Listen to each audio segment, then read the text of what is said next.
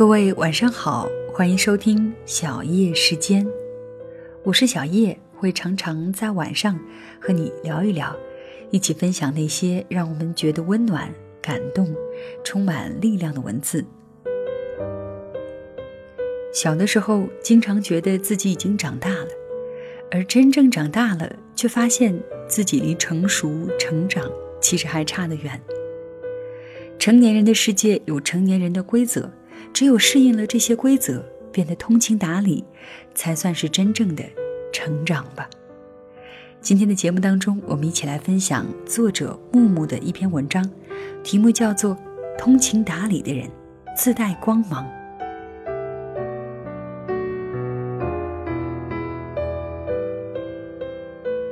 小孩子讲道理叫懂事，成年人明是非叫通情达理。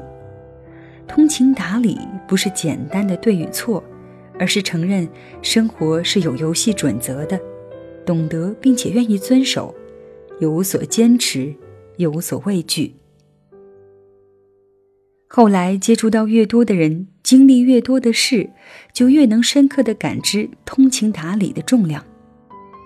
一个朋友跟喜欢了十年、在一起八年的女孩分手，理由很简单，不懂事。他说：“平时在他面前任性也就算了，但是在妈妈的病床边，因为一条所谓的暧昧短信，又吵又闹，把他从病房里硬拉出来之后，一切都回不去了。”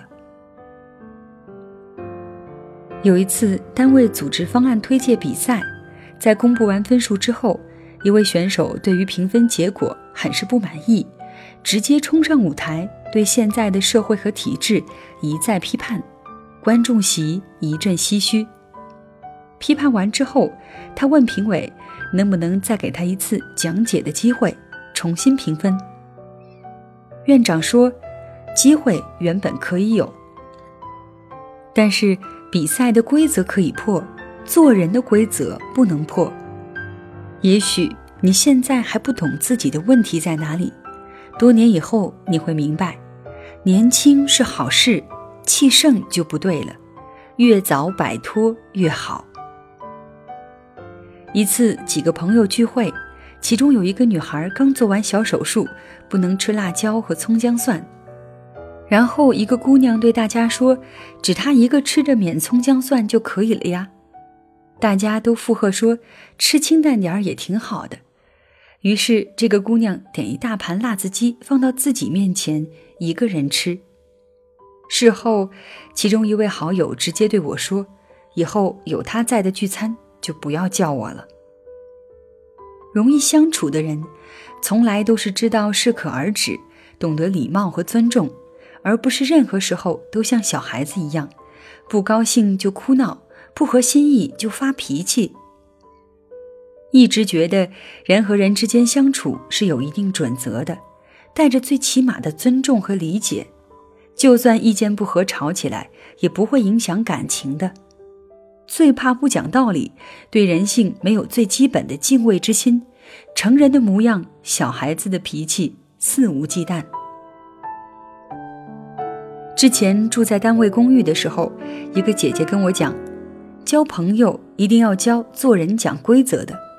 讲规则的人，不管是什么身份，都会对人性有所敬畏，对生活多一点温柔。那些过了十八岁还是不愿意讲规则的人，绝对不能深交。是啊，如果成年人没有什么害怕的，就如同缺失强大的力量去支配自己的一言一行，是很可怕的一件事。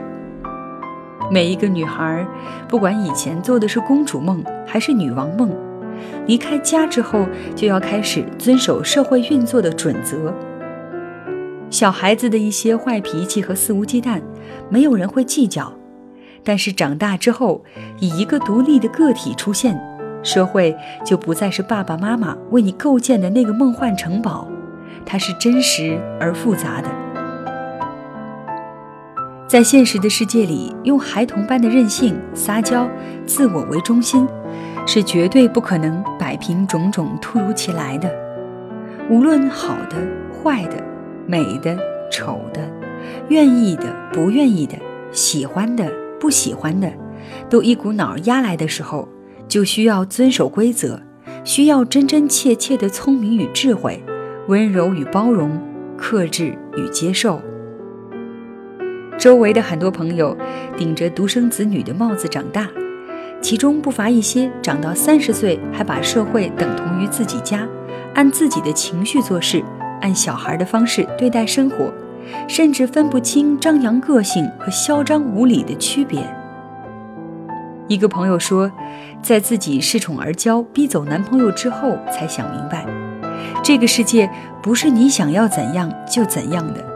也明白了理工科男友曾给他讲过的道理：如果人生有分数，所谓的漂亮、优雅、财富、才华，都是后面的零。只有通情达理，才能把前面的那个一竖起来，这样后面再加零才有意义。正如袁立所说，通情达理是一个人最大的魅力所在。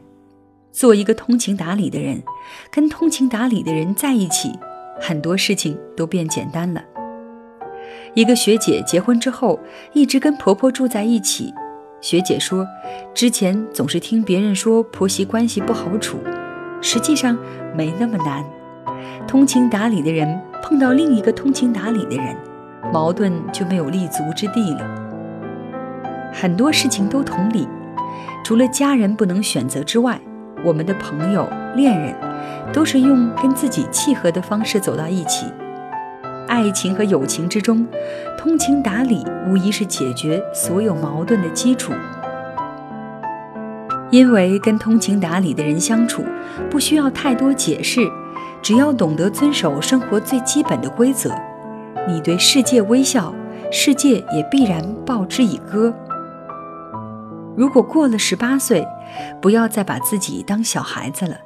在最美的年龄是架构人生的黄金时期，越早摆脱小孩子的无所畏惧越好。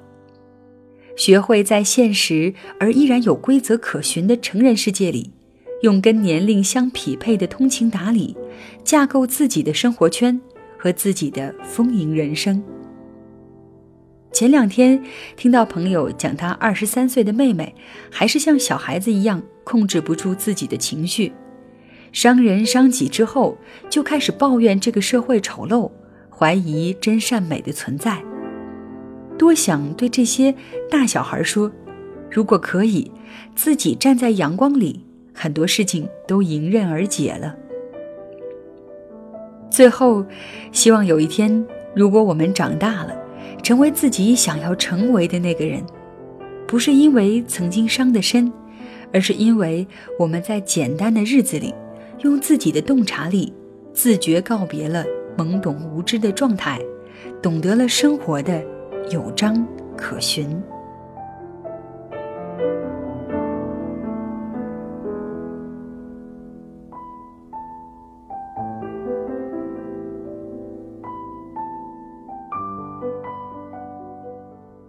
好的，以上就是作者木木的这篇文章。